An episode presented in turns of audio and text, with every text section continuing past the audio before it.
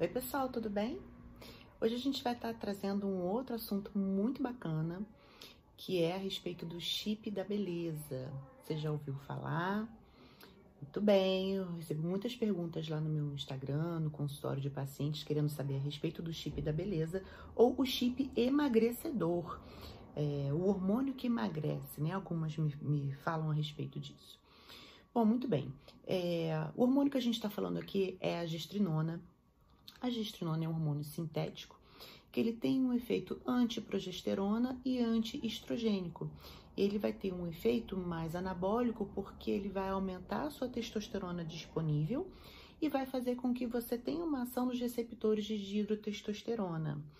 Ou seja, é, é um hormônio que ele inibe sim o eixo ali gonadal, suprime teu LH e teu FSH, assim como se fosse um anticoncepcional. Então, ele causa a falta da menstruação, que é a menorreia, e é por isso, na verdade, que ele foi criado há uns anos atrás, né? Vamos voltar um pouquinho na história.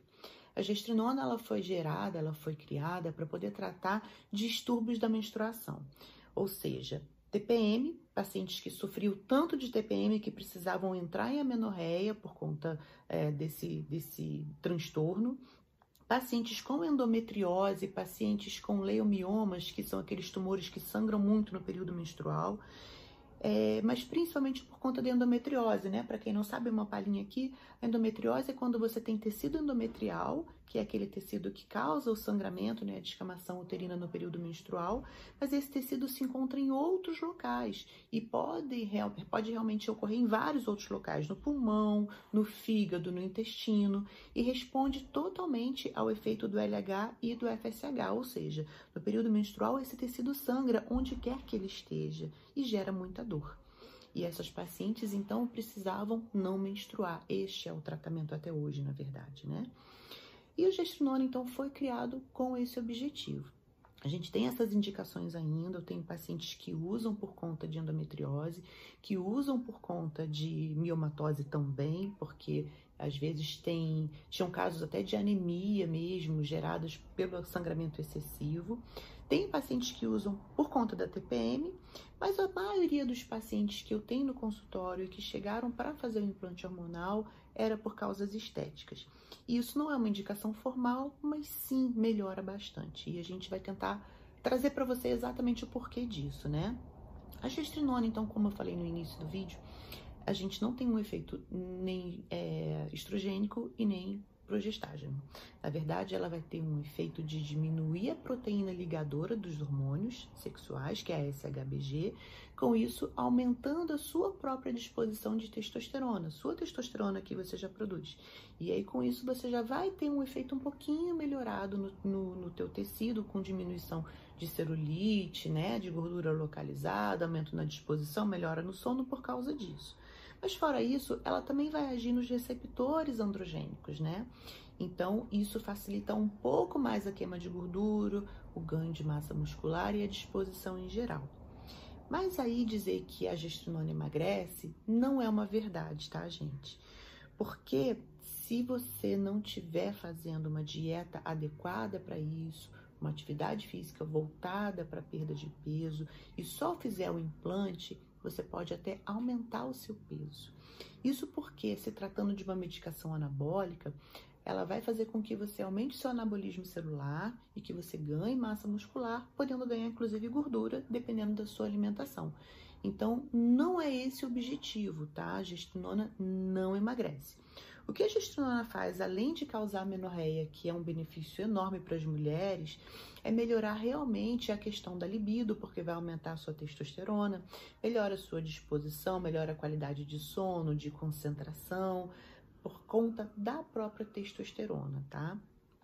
É, e se tratando de implantes hormonais, porque quando a gente fala de chip da beleza, a gente está direcionando para a gestrinona, porque é, é, a principal medicação, mas existem outros implantes hormonais, né? Outros hormônios que podem ser implantados junto com a gestrinona. A própria testosterona, porque algumas mulheres têm uma deficiência bem importante e mesmo só em uso da gestrinona, elas não conseguem chegar a um bom nível de testosterona para uma qualidade de vida saudável a própria progesterona e o próprio é, os estrogênios, né? Na verdade, eu particularmente não gosto muito de fazer uma reposição estrogênica, porque é, a gente consegue um bom efeito com a própria progesterona e a testosterona, falando aqui de reposição hormonal pós-menopausa e tudo mais.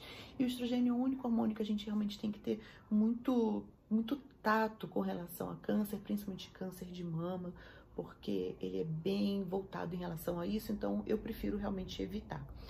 Mas, se tratando dos implantes hormonais de uma forma geral, a gente tem alguma miscelânea que pode ser feita de acordo com cada paciente, porque isso também é pessoal, vai depender da tua demanda, vai depender das suas queixas, dos seus exames laboratoriais, é, do seu objetivo final. Mas aqui é, esse vídeo é mais para poder tentar esclarecer o que é o chip da beleza, que não é de nada chip da beleza, não existe chip da beleza, né? Que é o, o implante da, da, da, gestrinona e que também não é chip, na verdade. É um, um botãozinho, né? Como se fosse ali uma cabecinha de fósforo, mais ou menos, e que vai estar tá liberando é, a quantidade hormonal no, na sua, no seu tecido subcutâneo, onde ele é implantado, um pouquinho a cada dia. É, esse implante dura em média seis meses. Ele não tem que ser trocado porque ele é absorvível, então depois de seis meses ele acaba e você repõe por mais seis meses, se assim você desejar. E essa quantidade, pelo mesmo motivo dos outros hormônios, né, que a gente fala que é receptor dependente, ela vai depender do seu tipo de receptor ou do seu tipo de objetivo. Então, sempre que você for colocar o implante pela primeira vez, você vai colocar uma dose mínima, é um gestrinona, para poder saber como o seu corpo vai reagir em relação a essa reposição. Pode ser que um gestrinona para você seja o suficiente, dependendo do seu receptor e do seu objetivo. Mas vão ter pacientes que com um implantezinho de gestrinona não vão nem entrar em menorreia. E isso não existe uma receita de bolo realmente. Isso precisa ser tateado e fechado de acordo com cada paciente e avaliado de forma individual, tá? Mas é bacana sim, tem os seus. É, os seus é, o, o, lado bom, né? Assim, é, o fato de você colocar pensando na qualidade estética também te ajuda bastante. Mas o que eu quero que fique fechado aqui para você é que realmente não existe almoço grátis, não tem jeito. É, tudo tem um certo custo, né? Então, assim, existem sim os efeitos colaterais e eles precisam ser é, colocados de uma forma bem discreta para que você não sinta esses efeitos colaterais, que são os efeitos colaterais que a gente também percebe no uso da testosterona ou qualquer, qualquer outro anabolizante, que é o aumento de oleosidade de pele, o aumento das espinhas, o aumento na espessura dos pelos, pode ter um aumento clitoriano dependendo da dose que for colocada sim, e pode ter alteração da voz pelo mesmo motivo.